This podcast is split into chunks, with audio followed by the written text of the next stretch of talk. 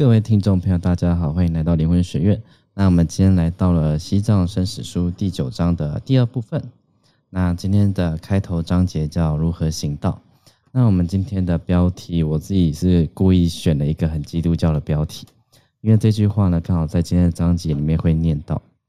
那啊，明明就是一个在讲藏传佛教的书，却里面有这个圣经中的话，我觉得这是一个很有趣的事情，是因为。我们都知道，说有些宗教他们的排外性很强，他们就是其他宗教的经典我都不碰，其他宗教的书我都不碰。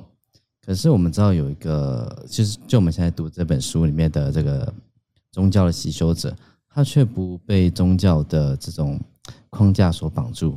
我觉得很欣赏的是，常常在读佛教的书的时候，无论是和尚、僧侣，或者是喇嘛。或者是在这个佛教修行中的人，他们并不会排斥去读圣经这件事情，因为啊，我觉得他们的心是更宽广的，是只要有智慧的地方，我就会想要去探知、探求、了解它。但是，呃，这也就是说，在这样的宗教的精神之下，它其实是更自由的，而且我甚我觉得它甚至是鼓励你去做更多的寻找、寻求。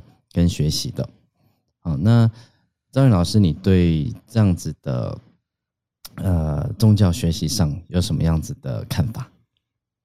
因为在宗教习修的时候，像比方说我们以前会讲大圣、小圣、密圣嘛，嗯，然后后来我们为了要去所谓的去污名化的时候，就就把它改成所谓的巴律巴利语系佛教，然后呢。汉语系佛教跟藏语系佛教，那班语系佛教大概就是东南亚的佛教比较多，那汉语系就包含像日本属于日本、韩国那些属于汉语系佛教，那藏语系佛教就包含了像尼泊尔、不丹，然后西藏那一些。那其实越高深的一个法，上师会越告诉你说，它其实不存在。嗯，你说越高深的法越不存在，他告诉你，嗯，他很多里面东西根本就不存在，嗯，所以它是一个我们在我们假设说我们的人或是一个知识是一个杯子嘛，当我们填充满到了一个表面张力的时候，已经没有办法再滴进一滴水回力上那个状态的时候，对，然后呢？你的上司就会轻轻的去戳破那个泡面，告诉你说，这一切都是幻象。对我也有从这个佛教的书上看到一个说法，我觉得很好，就是一样像佛陀一样讲嘛，讲完八万四千法后，说我一法都未讲。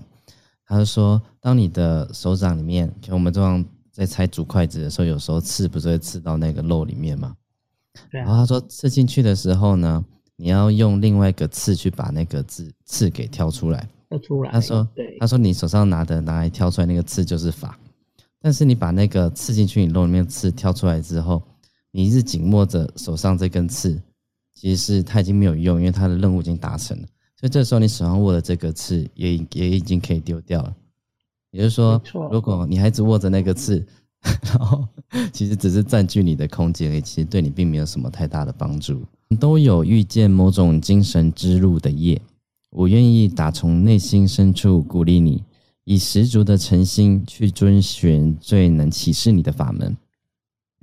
阅读一切传统的伟大精神经典，了解一些大师们所说的解脱和觉悟是什么意思，然后找出真正吸引你并且最适合你的通往绝对实相之道。在你寻找的过程中，尽可能做拣择。选择修行之路，因为事关最高的真理，比起任何其他玄物呃学问，还需要才智、冷静的了解、精细的辨别力，时时刻刻都要使用你的常识去判断。踏上精神之路时，要尽可能放轻松，清楚你随身带来的行李、你的缺陷、幻想、缺点和投射，明白你的真性是什么，并且保持彻底的谦卑。一方面要清楚的了解你在精神路上已经走了多远，还有哪些仍然等待你去了解和完成？最重要的是，不要陷入我在西方随处可见的购物心态，从一位上师到另一位上师，从一种教法到另一种教法，到处选购，不肯持续或诚心以意的修任何一种法门。几乎所有传统的伟大精神上师都同意，最重要的是精通一种法门，以你全副的心来遵循一种传统，直到精神之旅的终点。同时要以开放和尊敬的态度对待其他一切法门的智慧。在西藏，我们常说：了解一个，你就完成了一切。现代流行的观念，如保留一切选择，不必从一而终，正是我们文化中最大、最危险的迷惑，也是阻碍自我修行的最有效方式。当你继续寻找时，寻找本身就会变成固执的观念，把你征服，你变成一位修行的观光客，忙得团团转，却没有一点成就。诚如贝珠人迫切所说的：“你把大象留在家里。”却跑到森林寻找他的足迹。专修一种教法，并不是要限制你或嫉妒的垄断你，而是一种慈悲和善巧的方法，在你和环境终将出现的障碍中，让你能够专注在精神之路上。因此，当你已经探索过各种神秘传统之后，就要选择一位上师，跟随他，踏上精神之旅是一回事。发现耐心、智慧、勇气和谦逊，以致遵遵循到底，则是另外一回事。你也许发现老师的业，但你必须接着创造遵循老师的业，因为我们当中只有极少数人知道如何真正遵循老师，这本身就是一种艺术。因此，不管教法或上师多么伟大，重要的是。你要自己发现智慧和技巧，以便学习去敬爱和遵循上师及教法。这并不容易，事情并不可能是十全十美的，因为我们还在轮回里呢。即使你选择了上师，并且尽可能诚心诚意的遵循教法，你还是常常会遇到困难、挫折、冲突和缺陷。不要对障碍和小困难屈服。这些只是自我的幼稚情绪而已，不要让他们蒙蔽了你。你的选择具有重要性和永恒的价值。不要缺乏耐心，而使你放弃对真理的承诺。我一再伤心的发现，许多人以热忱和诺言挑选了一种教法或一位上师，但一碰到不可避免的障碍，就感到灰心，所以踉跄跌回轮轮回世界和旧习气里。浪费几年或可能是一辈子的光阴。诚如佛陀在初转法轮时所说的：“我们在轮回中的一切痛苦都是源自无明。除非我们从无明获得解脱，否则无明似乎是永无止境的。即使已经踏上修行之路，我们的搜寻工作仍然被它所迷惑。不过，只要你记住，把教法牢记在心。”你将逐渐辨别无名的各种混乱面貌，因而不会危害到你的承诺或丧失你的展望。诚如佛陀告诉我们的，生命就像电光石火般短暂。不过，华之华师也说，世界再也受不了我们，得到又花掉，我们糟蹋了我们的力量。人生最伤心的事，莫过于糟蹋我们的力量，违背我们的本质，放弃这一生给我们认识和呈现觉性的殊胜机会。上师一直在提醒我们，不要愚弄自己。如果在死亡的那一刻还不知道自己到底是谁，那么我们到底学了些什么？中英文教得度说得好：“心四处游荡，没想到死之将至。”做这些没有意义的活动，现在空手而回，将是混乱不堪。你需要认证修行法门，因此，为什么此刻不修行智慧之道呢？从圣人口中发出这些话，如果你不把上师的教法牢记在心，你不就变成你自己的骗子吗？上师，好，是这个章节哈。佛陀在一部密续中说，在已经觉悟的一切诸佛中，没有一位不是依赖上师而证悟的。在即将出现于这一节的一千尊佛中，也都依赖上师才能证悟。一九八七年，在我所敬爱的上师敦珠仁波切圆寂于法国之后，我从他生前居住的法国南部搭乘火车回巴黎。他种种慷慨、温柔和慈悲的动作浮上心头，我不禁潸然泪下，一再告诉自己：如果不是上师，我怎么可能了解呢？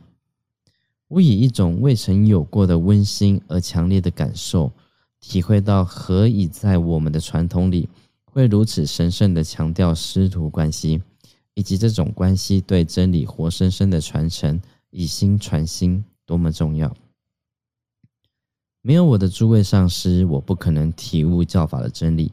我无法想象如何能达到像我如此浅薄的理解理解程度。在西方国家，有许多人对上师抱持怀疑的态度。不幸的，通常都有好理由。在这里，我不必列举自一九五零及一九六零年代以来，东方智慧进入西方之后，有多少可怕而令人失望的愚蠢、贪婪。和诈骗的例子。不过，一切伟大的智慧传统，不管是基督教、苏菲教、佛教或印度教，其力量都依赖在师徒关系上。因此，目前世人所急需的是尽可能清楚的了解何谓真正的上师，何谓真正的学生或弟子，何谓恭敬上师所产生的转化。也许你称之为弟子的炼金术的本质。有关上师的真性，在我听过的描述中，最感人、最正确的，可能是来自我的上师蒋扬清哲。他说：“即使我们的真性是佛，但自从无始以来，他就被无名和迷惑的乌云所蒙蔽。不过，这种真性或佛性，却从来不曾向无名完全屈服过。在某些地方，真性总是在抗拒无名的宰制。”因此，佛性有积极的一面，那就是我们的内在老师。从被迷惑的那一刻开始，这位内在老师就一直不厌倦的为我们工作，想把我们拉回到真实生命的光辉和空灵。蒋扬清则说，内在老师没有一刻放弃我们，他具有如同一切诸佛和一切觉者的无限慈悲。在他的无限慈悲中，不停的为我们的进化而工作，不仅是在这一世，也在我们所有过去世，利用各种善巧方便和各种情境来教育和唤醒我们，引导我们回向真理。当我们祈祷、期待和渴盼真理很久，经过好几世，而我们的业也被相当净化之后，一种奇迹就会发生。如果能够了解和利用这种奇迹，它就可以引导我们永远终结无名。一直跟我们在一起的内在老师，以外在老师的形式呈现，几乎是奇迹式的。我们与这位外在老师会面，这个会面是任何一世最重要的事。谁是这位外在老师呢？无非是无人内在老师的化身、声音和代表。在我们的生命中，我们所敬爱的上师，他的模样、声音和智慧，无非是我们神秘的内在真理的外在显现。此外，还有什么可以说明我们和他的缘这么深呢？在最深和最高的层次上，上师和弟子从来不曾也不能分离的。上师的工作就是教我们毫不迷惑的接受内在老师的清晰讯息。带领我们体悟这位无上老师永远的存在。我祈祷诸位都能够在这一世尝到这种最完美的友谊的喜悦。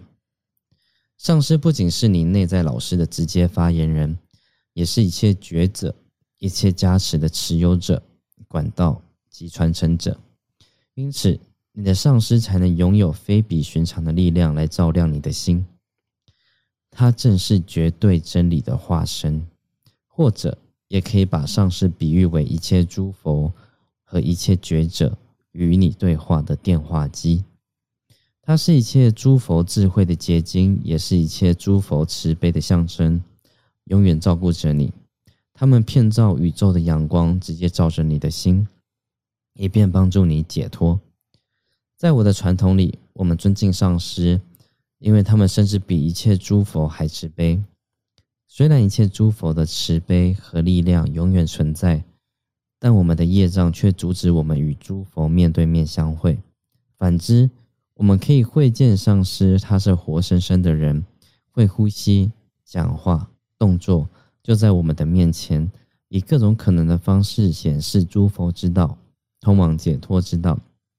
对我们来说，我的上师们一直是活真理的化身。他们无可否认的显示出觉悟可以发生在这一世、这个世界、此地、此时。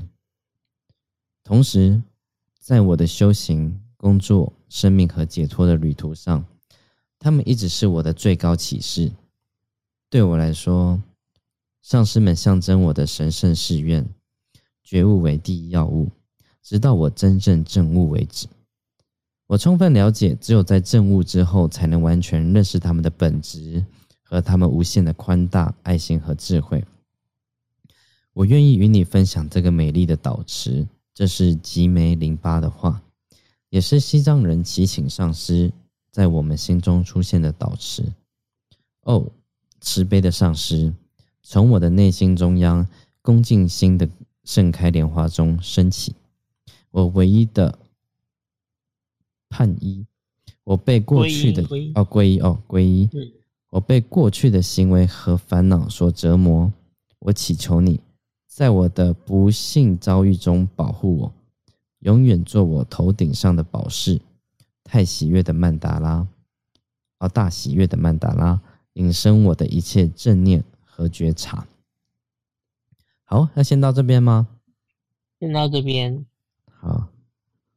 对，因为前面呃，我觉得这一集还蛮特别，是啊，之前在讲说，呃，寻找一件上师，啊，正确的上师多么重要，因为他也说出这世界上很多妖魔鬼怪嘛，很多妖魔鬼怪会假装一个上师的样子，假装有智慧的人，然后江湖术士也可以假扮成很很有修道之人。那这集他就开始讲到说，这个上师的重要性为什么这么重要？那他刚刚觉得，我觉得他讲到一个很好的概念，就是这个外在上师是内在上师的显现。嗯，也就是说，我们现在眼睛看到外面的这个老师啊，他是因为我们知我们内心里面还有什么东西需要学习的时候，所以才会实现，才会显现一个实体在我们眼前教导我们嘛。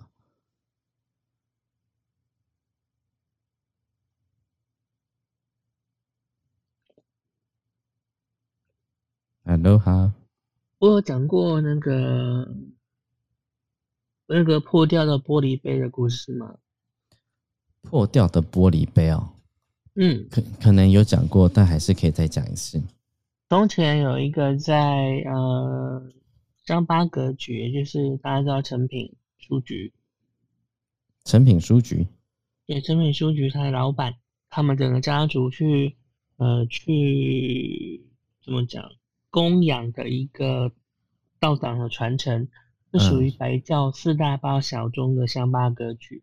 嗯，香巴格曲有一个仁波切非常有名，叫做卡鲁仁波切。卡鲁仁波切。嗯，然后呢，然后呢，那时候一个弟子，然后就问仁波切一个问题。嗯，然后呢，来不及回答的时候就。嗯，仁波切有事就离开了，然后就之后就再也就阴阳两隔这样子。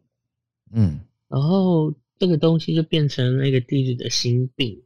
嗯，他就是在思考说，那杯子破掉会如何？杯子破掉会如何？嗯，然后呢，直到了呃现在后来的那个那个谁，卡鲁仁波切，因为大概二十出头。在见到这个弟子的时候呢，他就做了一个一件事情，对，然后在他面前把一个杯子给打破，嗯，然后就说内空与外空无二无别，内空与外空。无二无二什么？无二无别，无二无别哦，杯子里的空跟外界的空是无二无别的。是，我们内在的慈悲空性跟外在慈悲空性是没有差异的。我们所要做就是融入到归一到呃没有对象为止。所以呢，这例子就非常的震惊，因为因为上司认出了他，并且回答他们上司没有去解决的问题。对，所以也就是他的内在上司用了一个这样的划线。嗯，那也许这两位可能不同的灵魂或者是神识，但他们存有这样的一个师徒关系的一个问答、一个请法的责任。所以他并没有开口，但是当杯子破掉那一刹那，这一世的上师就告诉他，这就是你上世你上世的问题的答案。嗯，对，非常的感人。对，然后这边他讲到这个空啊，我在看这个佛教书籍了，他有讲到说，呃，在很多修行到某个阶段的人，他们会用空性这话语来教导你。他说他这个只是一个善巧的词汇。就是说，在你还不了解什么是空性的时候，还跟你讲空性是什么样子。但当你真的呃进入到某个空性的状态之后，他会告诉你空性又不存在。因为当你执着空性这两个字的时候，你又不空了。对，然后他们他们其实就有点见山是山，见水是水，见山不是山，见水不是水，见水是山，见水是水的。对，对，所以我觉得佛教。很有趣诶，就是像我们刚才讲挑刺的这个比喻啊，就他会告诉你很多种方法去解决你现在问题，然后他只会告诉你那个方法也不存在。对，这个其实我们我们会讲的东西叫做指月之指。对，比方说在禅师的部分，那个他底下徒弟就每次禅师问人家问他什么是道，什么是佛法，然后师傅就会指向天上的月亮。嗯，这样子，然后呢，后来呢，师傅不在，然后呢，嗯，就有其他来求法的人就问说，什么是道，什么是法？嗯，然后那个徒弟小和尚就把手到月亮那边去。后来这件事情被老和尚知道了，嗯，然后老和尚就问他什么是道，什么是佛法？他就嗯像月亮，然后呢？说时迟，那时快呢？什么？那个上师就拿了一把镰刀，嗯，把他指月手指给砍掉。哎呦，嗯，然后他就在震惊跟错愕之中，然后他的上他的上司问他说：“什么是道？什么是佛法？”他就伸着那个没有手指的手指向月亮，嗯，那瞬间，然后呢，在那个瞬间，这个小和尚他就顿悟，哦。对，所以，我们世间的一切文法，一切的经句，甚至包含现在我们在讲这些东西，都是指月之指而已。我只是要去想要去为大家去引导，去看到某一个方向跟方面，然后让大家知道哦，是在那边，而不是我们所说的本身，也不是这本书，那也不是那个手指，而是。他怎么去触动你去发现？对，啊，对，因为因为有时候它真理它是没有面貌的，然后它需要有个可能实体的一个面貌，让人好像终于跑，终于就好像我们在操场我们要比赛的时候也要画个起跑线一样。但如果我们没有起跑线，我们不知道从哪边开始跑。对，所以当时拉一个绳子在那边，但这个绳子它其实可以放在任何地方，你不用去执着那起跑点是在哪里。因为可能前后可以移动十公尺、五公尺、二十公尺、一百公尺都可以。它主要的是你跑完这一圈，所以才会说法无定法。嗯，对，对啊。所以其实呃，这个很有趣，就是像我们刚刚讲到说，像这个手指指月亮嘛，然后可能这本经典它也只是为了指出真理在哪个地方，但是不要把这本经典当做是最后的终点。或者是很执着于这本经典上所写的所有东西，所以佛教有一句话，很多人误用了。我觉得它并没有错，但是问题是你自己到达那个境界对中。他说：“法上应舍，对，何况非法？嗯，到最后法都要舍弃，那更何况那些非法的东西呢？对。”所以很多人都觉得说啊，因为祖师大德说法上应舍，因何况非法，所以我们我们修禅宗修禅坐是不读经的，谁跟你讲的？对，每一个人真的修禅到一个地步，大大德大师，也许他不认识字，你问他什么问题，他可以告诉你这个在大藏经的第几页。对，对啊，很多大成就者都这样子。对，没错。所以其实就像之前讲的嘛，就像呃，赵云老师有讲过，就是佛像它的目的并不是要你去崇拜它，或者是向它去好像求什么东西，而是你要想观想说，啊，像讲菩萨他会是怎么做？因为他上次赵讲这种怕拜菩萨，其实在拜自己嘛。对，然后呢，你要成为这个菩萨，为什么你要修行佛法的第三殊胜的第一个发心殊胜嘛？因为世间太苦了，所以呢，我要去成就佛道来拯救众生。因为嗯，祈求不到的苦，所以我向观世音菩萨闻声救苦。因为众生贫困，所以我修财神法，我要成就财神法去救济众生。嗯，因为众生缺乏一个内在的灵性的母亲，所以我就度母法去。所以这些修的法都。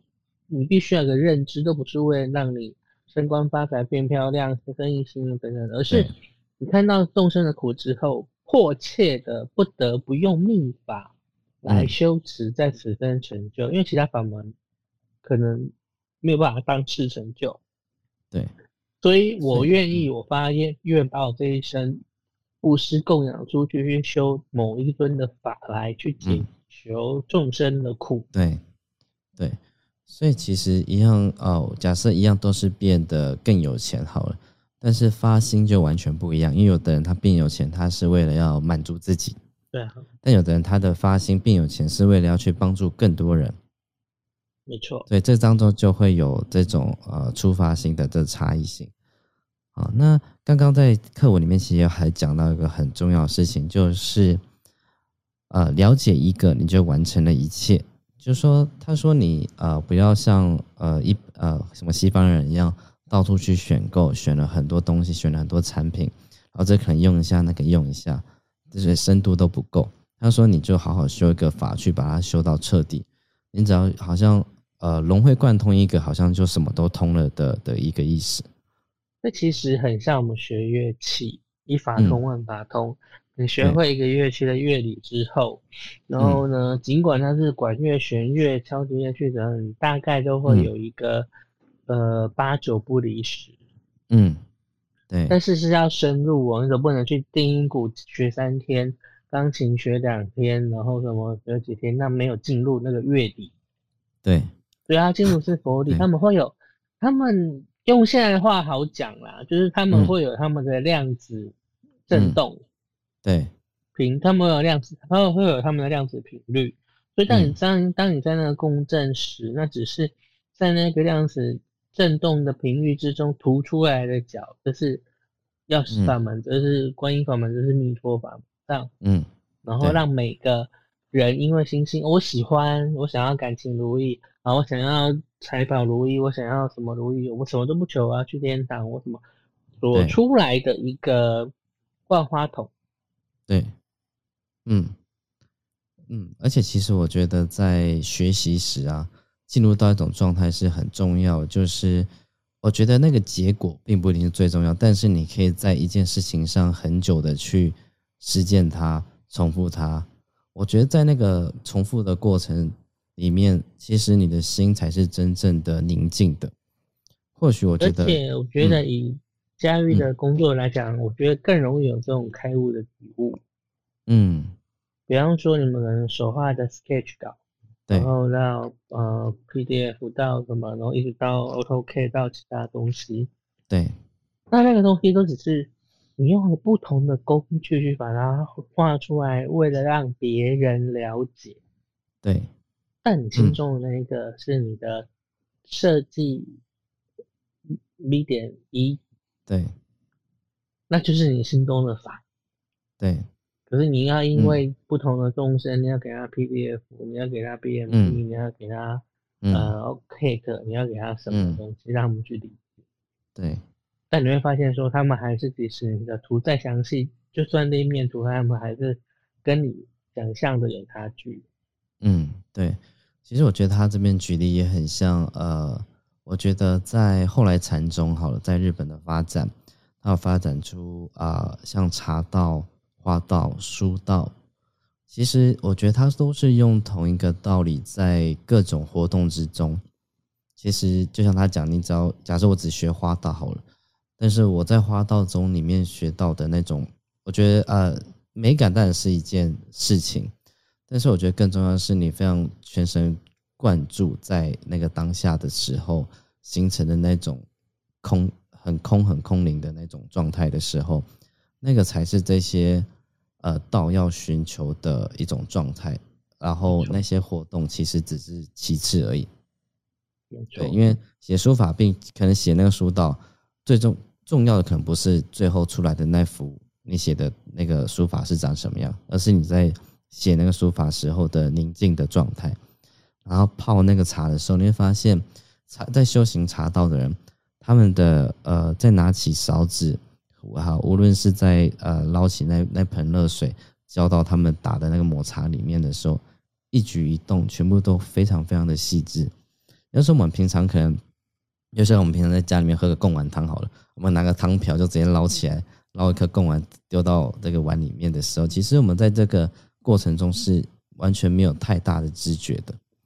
但是像在这种茶道的时候，你可以感觉到他拿起那个勺子的一一一呃一举一动，然后一摆一伏，全部都是非常非常细致。你感觉到他全神贯注在那个动作与动作之间的那种。呃，空间跟时间中，它就不会像是我们好像只有零跟一这样子的一个状态，可能零、零点一、零点二、零点三。我觉得在想，嗯，就这就是佛法在呃修行之中，就是要每一个动作、每一个念头了了分明。对。那等下你讲完就麻烦你接着念喽。好，好，那我们就接着念喽。好。接着这个章节叫做恭敬心的提炼。诚如佛陀所说，在一切正悟的一切诸佛中，没有哪一尊佛是不依赖上师而成就的。他也说，唯有借着恭敬心，你才能体悟绝对真理。绝对真理是不能在凡夫心肉体、凡凡夫心内体悟的。一切伟大的智慧传统。已经告诉我们，超越凡夫心之路必须通过心。修心之路就是恭敬心。顶果心则仁波切写道：正得解脱和正得觉悟的智慧只有一条路，遵循一位真正的精神上师，他是帮助你渡过轮回大海的向导。太阳和月亮当下就反映在清澈平静的水面上。同样的一切诸佛的加持，总是呈现在具有完全信心的人身上。太阳光平等遍照一切处，但只有透过放大镜的地方，才能让甘草生火。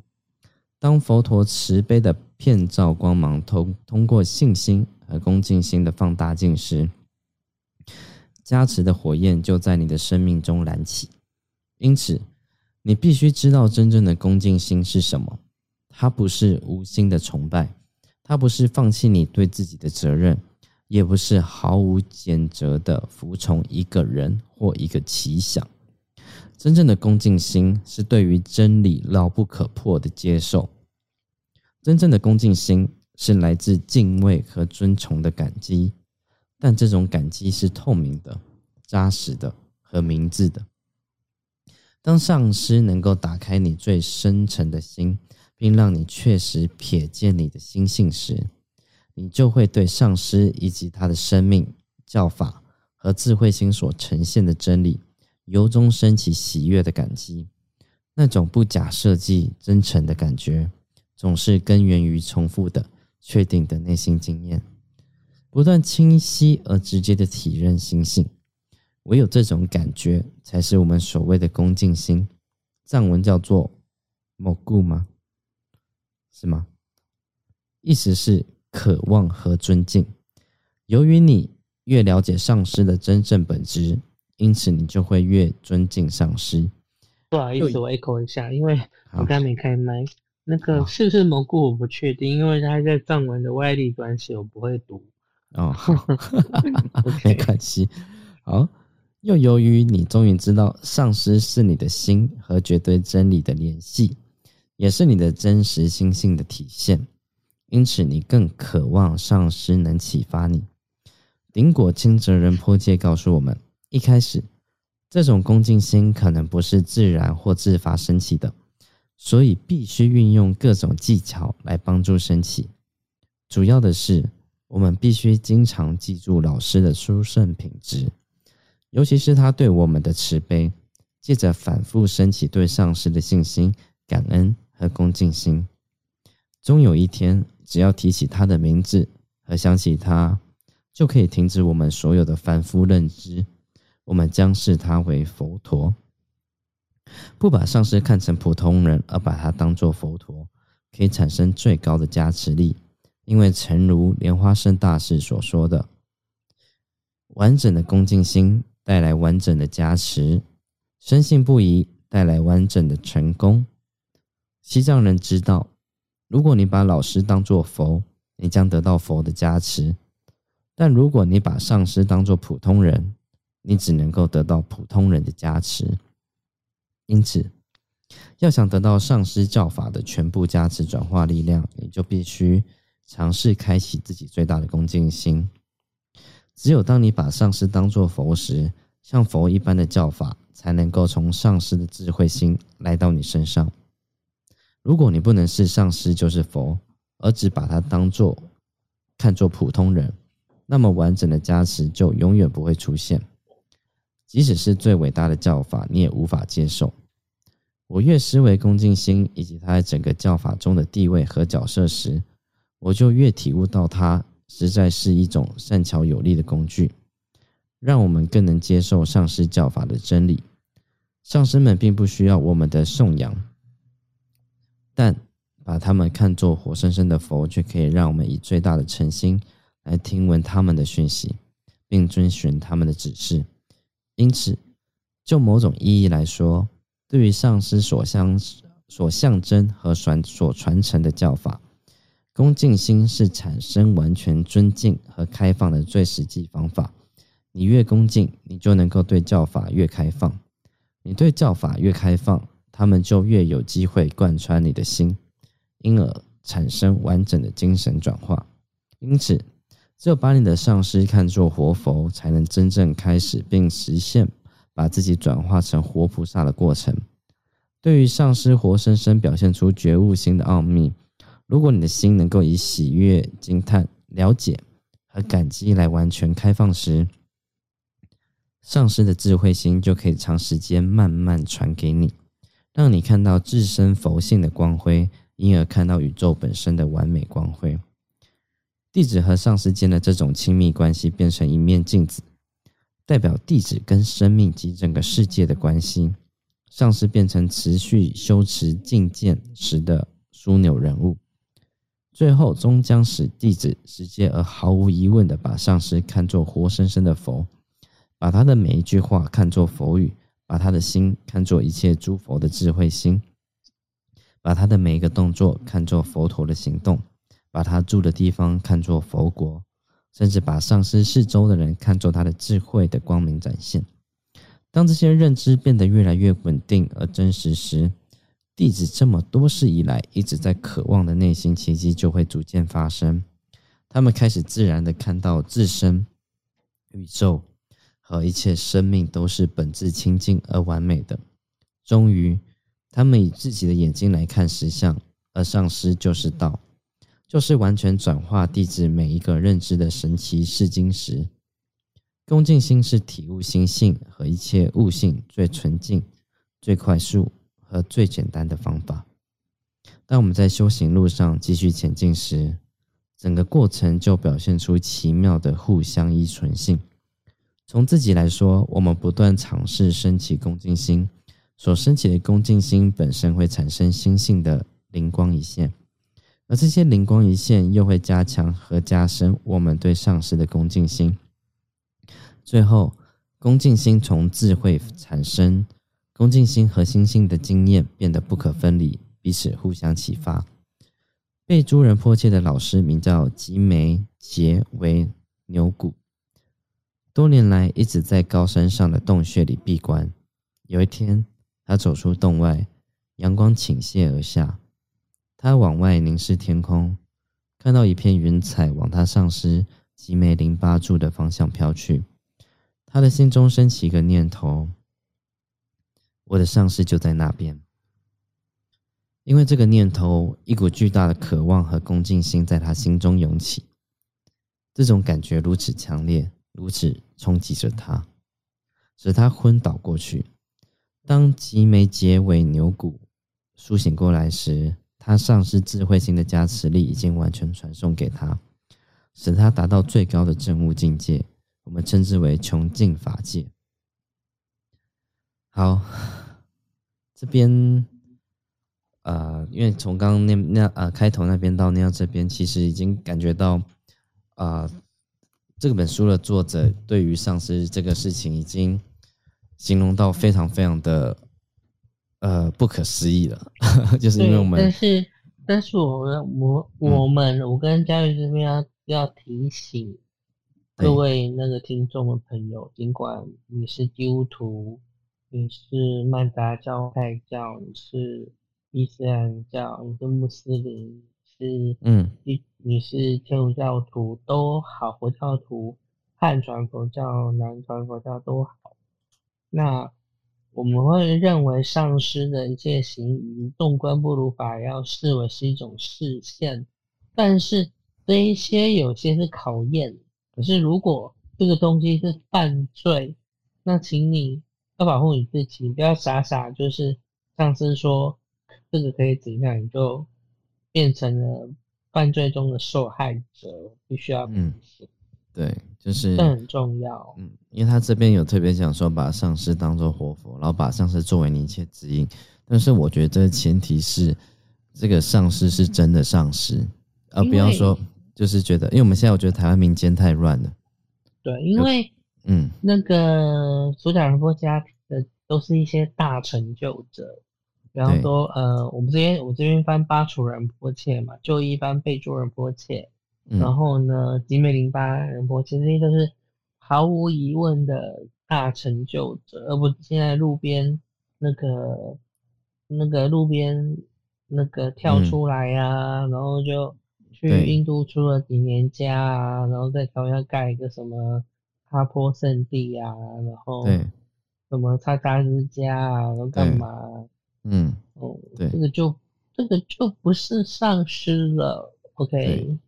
对，因为我最近这个是百货公司中提供你各种各种佛法、各种呃佛法城市、各种一个你所喜欢的一个面向所变化出来的一个，你要说玩具也好、摆设也好、自我成就也好、装饰也好、装扮也好、名牌包包也好的一个百货公司某某某圣地。你不觉得他就在做这样的事情吗？但我必须告诉你，不管他做什么东西，或者是你因为这样的东西，所以你得到某些帮助，我不能否认有些人因为这样得到帮助，因为毕竟他们至少少掉了去一些什么民间公庙或者那些被骗、失身或干嘛这样。嗯，然后在这个团体中，你很安全啊，因为。你不会失身，你的排，你的你的容貌排不到前面，OK？对，他他已经很忙了，所以来不及照顾你。他不就是在做选购让你选购的工作吗？对，而且其实他刚刚在讲的内容，其实有讲到的东西，就是你要保持明智，就是 不要因为啊，要这个人他看起来有几千个信徒、几万信徒，你就觉得他是一个你必须得服从的偶像。啊，我觉得如果是越是修行高深的，越会打破自己是偶像这件事情。好，然后当你对于你把他恭敬的像是偶像的时候，你对于他讲的所有一切话，你都不起疑，然后他给你所有的命令，你全部都服从，那这个就会形成一种很危险的状态，因为就算他今天是佛陀，他叫你脱你的衣服，你也不一定要听啊。而且，其实这边有一个，从我们我们一开始就说过，佛法是矛盾的。嗯，释迦牟尼佛，释迦牟尼佛说，不能不应该因为我所话说的话你就相信，而你必须要选择判断过再决定相信或不相信。对，但是另外一个，他要要求你对于上市的一切事迹不起疑。对，但是这个行为，我觉得就应该不是指所有的行为。嗯，你要有智慧去判断。如果在修行上的指导啊，或是上司个人的一些东西，我觉得我们可以来当做是一种视线这样。嗯，对。可是如果是那么，我好想攻击他们，算了，你们大概知道。对，所以先，嗯，先不要乱捐，人不要乱信，然后呢，啊，尤其一些女性众，对，只要看转法上是长得 O OK，就整个扑上去了。嗯，而且其实我觉得大家要，无论他是佛或是神，我觉得都要保持一个平等心，因为其实就如。呃，我们这几次念的课文内容，其实讲到的事情，就是佛性这个东西，它不是在你外面的东西，它是本来就在你里面的东西。所以你既然本身就是佛，那你何必去在外对于外面那个佛觉得他在你之上呢？所以就像他这边讲，你唯一要遵从的东西叫做真理，而不是服从于你前面表面上看起来像佛的这个人。会跟你讲很蠢的事情。那之前有一个佛学会，然后也弄得非常的好，他们有自己的一些呃商店卖的东西品质也非常的不错。但是这个法老法师在晚年的时候接接触一个女性众之后，后面就发现一个问题，就是说这个法老法师传把衣钵传给了女性众，所以这个女性众就成为了一个台湾一个很大团体的领导人。嗯，然后呢，他们就开始有点密教化，因为他们他读的书本身就是东科巴大师写的一个书，叫做《布利道次》，叫做叫做《布利道次第广论》。嗯，然后呢，他们就会把这位女士视为上师，经常上师所说话都不生怀疑。然后呢，他们进行了某样运动，多扯吗？叫做。圣胎计划，嗯，也就是由这个女众上师呢去挑在呃僧团中的鲜肉，然后尝试去生出弥勒菩萨出来。哦，我不知道他是他们是国文不好还是数学不好。依照经典记载，弥勒菩萨再来人间的时候是五十六万七千亿年，五十六亿七千万年之后。嗯。那你你你你怎么有把握去生出一个孩子，他可以活五十六亿七千万年？他只是用这个理由来招募他的后宫而已啊。对啊，然后我会觉得说，你这样你还不如去信一贯道。对，至少我们对于弥勒的下生经的某些东西，不会给人乱惯例乱神。对，而且其实我觉得现在这个时代啊，很多各种这样的故事，而且我觉得邪魔歪道越来越多。而且他们很相信有一些灵媒，就是说什么呃，观音菩萨修佛的真相呢？因为他是呃，在什么八百年前怎样，然后发心，然后最后怎样，所以他们被他叫做，所以他可以叫做呃无极观音。然后呢，因为他可以回到盘古对，所以我们在讲说呃盘古无极观音佛祖无量天，嗯经常骂。对，就是会很多自创名词。对，然后就开始佛陀修行的真相。佛陀，呃，出生在呃哪一年？然后呢，呃，二十岁出家，然后呢，五十岁、六十岁成道。去你的！佛陀说法四十五年。对对，所以三十九岁就开始。所以我觉得说，嗯，学佛这些人不是你只看佛经，然后去开始当成材料去写小说。对，很多宗教，我觉得都你都要去具备三个东西：一逻辑，二历史观，嗯，三实修，如果没有这个东西，只听别人说，你会到最后你会疯掉，因为十个老师要告诉你是一种答案。对，所以其实就像我们节目一开始就在提倡的事情，就是你一定要花时间自己去读书，去读经典，你才你一定要有足够的知识，你才可以明辨是非的能力。不然的话，就是那基督教完蛋了。对啊，基督教就是一群都不读书的人呐，然后历史观也不好。然后就是他们的牧师讲的东西跟历史东西冲突的时候，他们还在相信牧师，相信历史是错的。对啊，这就是对很奇妙的。对，所以呃，这边就也是件很矛盾的地方，就是这本书他讲到这边说，他只告诉你说要多么的去遵循、跟尊敬、遵从你的上司。可是我觉得呃，这个时代很可惜的是，真正的上司非常非常的稀少。然后大家想要找寻一个可以遵循的对象的时候，可能在生活中是遇不到的。应该说这样子好了。多尔摩切有说过一个状况，他说如果你遇到是三流上司，然后呢，他就会神神鬼鬼跟你讲你要带什么、买什么、做什么、修什么、干什么这样子。对，你去去迎合你的每天的神神鬼鬼。对，好，这是三流的上司。二流的上司就好像你的心理师、辅导师、催眠师、嗯，心理医师一样去医治你的忧伤，陪伴你走过某些东西，乍看之下很好，对不对？但你不会解剖。嗯，一流的上司看到你就是骂个不停。你怎样？你如何？你觉得你修的很好吗？你在念中你在念什么？那你对于你的仇敌，你第一面看到他，你是什么样的心绪？那你的心上去不清净的时候，你怎么告诉我你是佛地？对，所以这种上司最不受欢迎。对，就是就我们要找那个会骂你的。对啊，就是讨好你真正的上司，他他不需要讨好你啊，他的工作就是记不记得？就是刚才讲的说，一个好的上司跟弟子关系要有静观，而上司跟弟子的关系应该不是去床上融入一体，哎。而是上师就像你面前那面镜子，把你完完全全的照出来。对，嗯，对啊，照刚才讲的很软，让你看清楚你自己，让你看对，没错。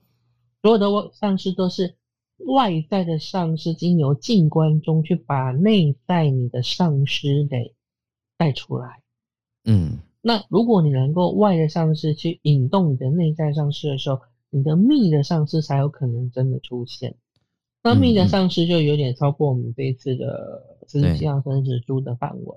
对，他确实有点玄之又玄了。可是当第一关就是很多我我这样讲哈，再让我废话三十秒。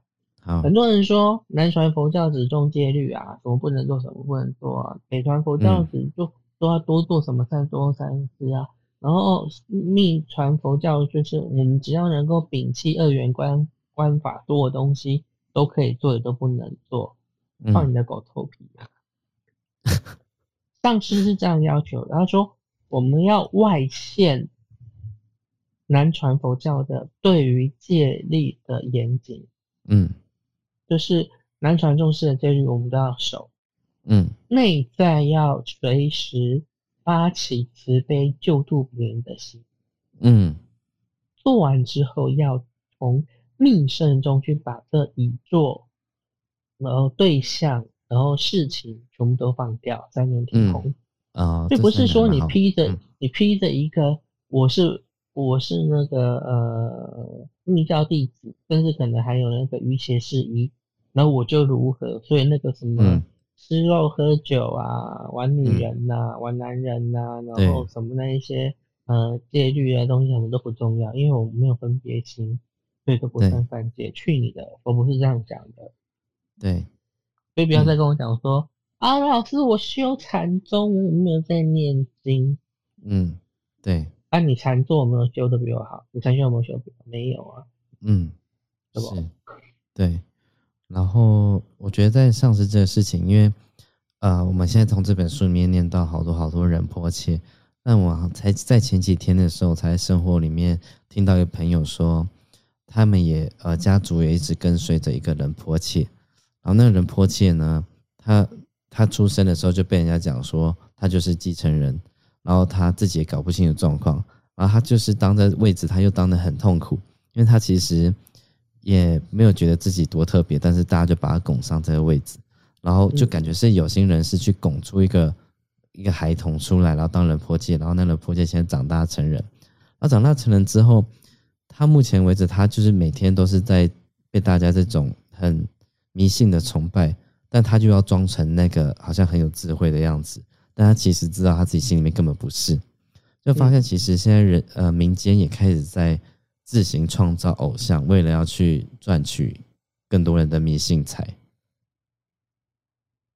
这在台湾呢，就是呃在身边的人发生的事情。对，有一个很大的教派的一个法王，然后呢，海登座他确实是转世，然后呢。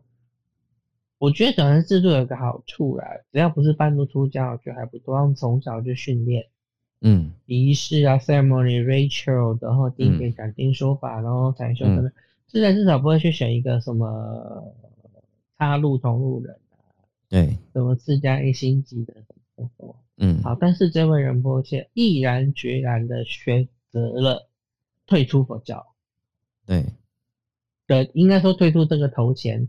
他决定去做医生，无国界医师。嗯，很棒。他说：“这才是我的愿力。”对，而不是在那个教堂、寺庙建筑中去日复一日的。嗯，对，这样子。对，没错。所以我们在辨明一个上师，会不会有个很重要的关键，也是。这个人会不会贪恋他现在有的这样子的身份地位？身份那个地位有，可是有时候是相反诶。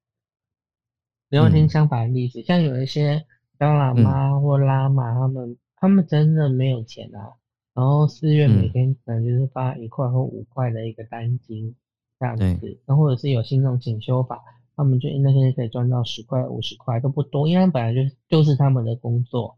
就是要呃修法，然后超度众生上。嗯，那有些没有，他们就会找所谓的供养人。对，那讲难听，你就包养，知道？然后大家觉得说啊，我能够供养某个法师、某个人，我现在挺好的。嗯，那你知道台湾人就很嘴，知道吗？嗯，他说你知道什么什么事，我说知道啊。那你知道那什么事有什么？那两个法王底下两个摸线毛都知道啊。那你知道那个仁波切底下那个大最大拉玛呢？是我干儿子哎。嗯，我听到觉得你你你你佛教徒吗？你何德何能？嗯，对。而且而且现在我们在讲的，其实就只是关于藏传这一块，在台湾的有一些啊神神奇的那种，谁都可以当人婆切的这种现象。那我觉得台湾的民间信仰是属于一个更乱、更乱的状态。嗯，对，藏传也藏传其实也发生了一个分歧。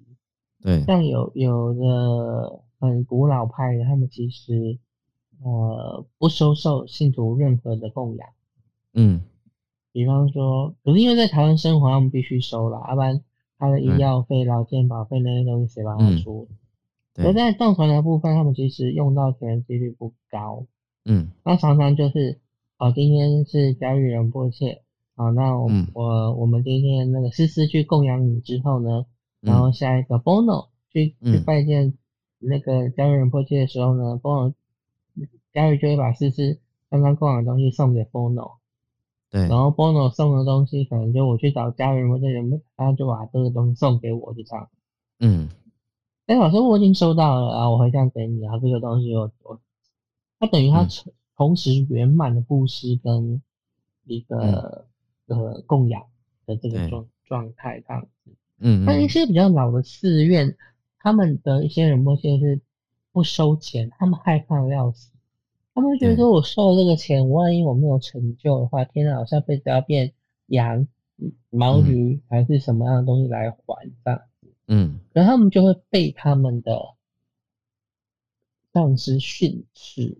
嗯，对，说你为什么要你为什么要收，为什么不收？他说要收，不收你成就了你自己的戒律清净，嗯，可是不收你违背了你的慈悲的一个发心。对，他说汉地这些人坏事做那么多，嗯，你不收他们的供养，帮他们布施，帮他们放生，帮他们弄，那只是念一念，你觉得他们会得救吗？嗯，对，所以你们必须收，而且然后转手帮这些信众去做那个好事、善事。是，那嗯。像呃，我觉得这边他还讲到说是上师，就它比较不像我们呃台湾好像民间信仰传统教育，就是你一定要有个神去拜，然后那神就是已经是在神像里面啊，然后你一定要拿香去拜一个神。这种在我们从小里面都是这样子去受教育，但是你拿那个香不知道拜那个神拜一百年，你好像也不会有什么成长，因为你只会拿香，你只学到拿香，但你不会。学到什么样的知识，你学不到什么样的经文，学不到什么内容。但是台湾就会传那句话叫做“五百五波比”嘛，哦，就是那像就会才会产生进香团这个事情。就是我今天从南到北拜了二十几间庙，我的呃生命就会更顺遂，命就会更好。哦，但是今天的这个在我们在读西藏圣人书的时候，你看他讲到上师这观念，就发现你要遵循的不是那个虚无缥缈。看不就是那个在台上，然后一个木偶，然后你也不知道它里面到底是住着什么样的东西，去崇拜那个不会跟你讲话的东西。而今天你要去学习的是一个活生对象，是一个活生生的人，就站在你前面，然后他会对你训斥，他会给你教育。其实这样子跟我们传统信仰的这样子的信仰方式，其实是蛮大的一个落差。当然了，没错。对。嗯，这个也是我觉得很有趣的事情，就是像我刚刚讲的，拿香拜一百年，你也不会有成长。但是今天如果有个人在你前面，可能训斥你几句，你至少他训斥你去读书，他训斥你去读经，他可能在你呃经文卡住内容，你的某个观念、某概念，他去提醒你这边好，那边不好，这边错，那边错，或者是他给你一个更有智慧的话语、一个智慧的故事，让你去想通某个事情，他可能都会比。我们呃，台湾传统信仰就是很像我们在看那种台湾的那种什么什么同龄眼啊，或是什么台湾什么传奇故事什么样，就里面都有很多很多悲情的故事，然后很多很悲情、很悲情的命，他们就会去拿香去求神，就说神明啊，求求我，求求你啊，可以可怜可怜我啊，上天你为什么都不可怜我？这种很悲情的一种生命的存活方式，我觉得在这个呃比较。良好的教育里面，他会告诉你的生命的一切现象都是你自己造成的，嗯，对，而不是你要去祈求一个上天来可怜你，而是今天你觉得你可怜，你就去改变你自己的生命吧。就是你今天要过这么可怜生活，很大一部分是你可能不敢踏出你现在的生活环境，可能你被某种价值观所绑架，可能你对于这种关系有很多的执着，这样的事情。在捆绑着你，这才是造成你痛苦的根基，而不是一个外在的命运的捆绑你，造成你现在这样。而你只是用一个命运的捆绑来让你不用脱离现在的舒适圈，因为其实你在痛苦之中也是一种舒适圈的状态。嗯，没错。对，所以啊，我觉得这个当然必须是要一个很有智慧。然后他的德性，我觉得也一定要到某种程度的人，他才是我们需要去检责的一个上司，然后去好好的跟他学习。因为我觉得这个也不是说谁高谁低的问题，因为我觉得术业有专攻。就像我的专长可能是画画，那可能一个人泼起来跟我比画画，他可能不会赢嘛。然后或者跟我学，跟我比算力学，他也不一定会赢。但是可能在信仰、在智慧方面上面，他可能就会是我的老师了。那他就是我要去学习的一个对象。那这方面就是我们在社会上啊，其实，在遇到不同领域的专家的时候，我们都会保持着一个比较谦虚的心去向他人请教。哦，只是说我们要找到一个真正的这方面的专家，因为就像呃，无论我们的室内设计界有很多张呃装潢老鼠嘛。他可能对，没错，骗你的一堆钱，然后就跑走了，或者是他给你前面讲很好听，然后后面给你东西都超烂。所以我觉得，不论在宗教信仰领域，或者是我们生活上的各个面向，我们都要小心啊，就是很多参差不齐的一些不好的东西，去想相信到那些东西，这样子。嗯，好，我们今天时间也差不多了。那赵云老师最后有想要再补充些什么吗？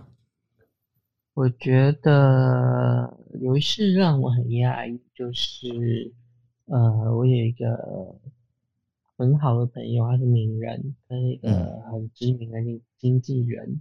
对，从那时候她怀孕的时候，五个多月时候，她发生了那个呃。脑中风，嗯，那变成他就昏迷不醒，然后小孩在肚子里嘛，然后呢就在加护病房，嗯，然后我算是比较亲近的朋友之一，我们进去就呃一次两个人是十五分钟嘛，他一天就一天就两次看病一次两小时嘛，然后大家就排队这样子，嗯，然后跟我进去那个魔女明星。就直接跟他讲说啊，如果你再不行啊，我就把你的爱马仕卖掉，我就把你 LV 卖掉，我就把你的什么东西卖掉。你那时候最喜欢的鞋，我就帮你拿走，干嘛的？我觉得他好吵，对，跟荧幕上完全不一样。嗯，然后呢，我就跟他讲说，哎，好，Hello，好友，帮你在西藏点灯或干嘛。然后如果醒来没有后遗症，你就醒来吧。那如果会有很大状况的话，那你就安心的走，这样，宝宝会跟你一起，这样。嗯，那时候我其实蛮蛮慌的，嗯，而且他病讲其实蛮杂乱的，而且他他先生是外国人，对。然后呢，他现在就说什么，他朋友就说梦到说，呃，这个好朋友跟那肚子里的小孩现在是孤魂野鬼，没有地方去，在四处飘荡。然后做什么做什么做什么，他问我，他问说那那个脑部积血部分开不开刀？你会怎么做？嗯，什么都不做啊。你会给他什么建议？开，开成了，嗯，可能植物人开，嗯，不成可能就死了。嗯，你会怎么建议他？我会建议他就让他走吧。因为他极度信任我，那我那时候对于我自己的占卜，我觉得那其实是会很很紧张的，所以我就去找了我的上师。嗯，这句这个状态永远让我记得。嗯，他说他们必须自己做决定，这是他们的业力告诉他们要做决定的时候了。嗯，你不管告诉他开不开，成功。失败，你都会是那一个被怨恨的家伙。嗯，可能开了，然后呢，就想要终身待在轮椅上过，他就会觉得招引为什么当初要坚持开刀？你还有在这一辈子，我就只能在人物上生活。对。他如果失败，他就会说，家属就会说，招引你看，那你讲了之后呢，就死掉了。问题是，他本来就会死掉啊。对啊。啊，所以。有时候人在信仰的时候，他们是只有在，呃，害怕、恐惧的时候才去信仰。但根据这一句，根据这一个状况，我发现我的上师有多么的有智慧，而不是我们想象说，哦，人魔天就会把念珠拿下来，然后念几圈之后说，哦，哈，可以开哦，干嘛？没有，他说，正是你不应该，你不该回答他们任何答案，而是让他们自己做决定。突然觉得，我我被打到了。上司是什么？两个字在我心中烙印。嗯，他直接指出我的盲点了。为什么他们他的死活你有权利决定？你是谁呀？嗯，是真的。所以我觉得说，在静静下来后面的那些章节之前呢，不管你有修行。什么法门多少年？有什么神机显现？什么吉祥梦境？供了多殊胜的东西？又干嘛？把这些都放下。嗯，你才有办法真的进入到后面。我跟那个佳玉真的要那个好好的唇枪舌剑的那个破法实修的方式。如果你都放不下来的话，我只能说断气那一刹那，你会你会从一个不可见的高空中由天上直直的坠落到地上。嗯，因为那些都是你的虚名、你的金钱、你的地位、你的房子，什么东西多堆起来的透明砖，就好像那个哆啦 A 梦用那个云做走，嗯，那个城堡，然后瞬间它就瓦解，你就会从高空摔下来。摔回原形，那我们现在大家变回原形，好好的来从基础打底，不好吗？嗯，是这样。是的，这也是我们开那个门线上说说、那讲讲笑笑的一个目的。嗯，OK，好，那我们就下周再见喽，希望顺利喽。好，那我们谢谢各位听众朋友的陪伴，那我们就下礼拜见喽。张老师，拜拜，Christine，拜拜，拜拜，拜拜。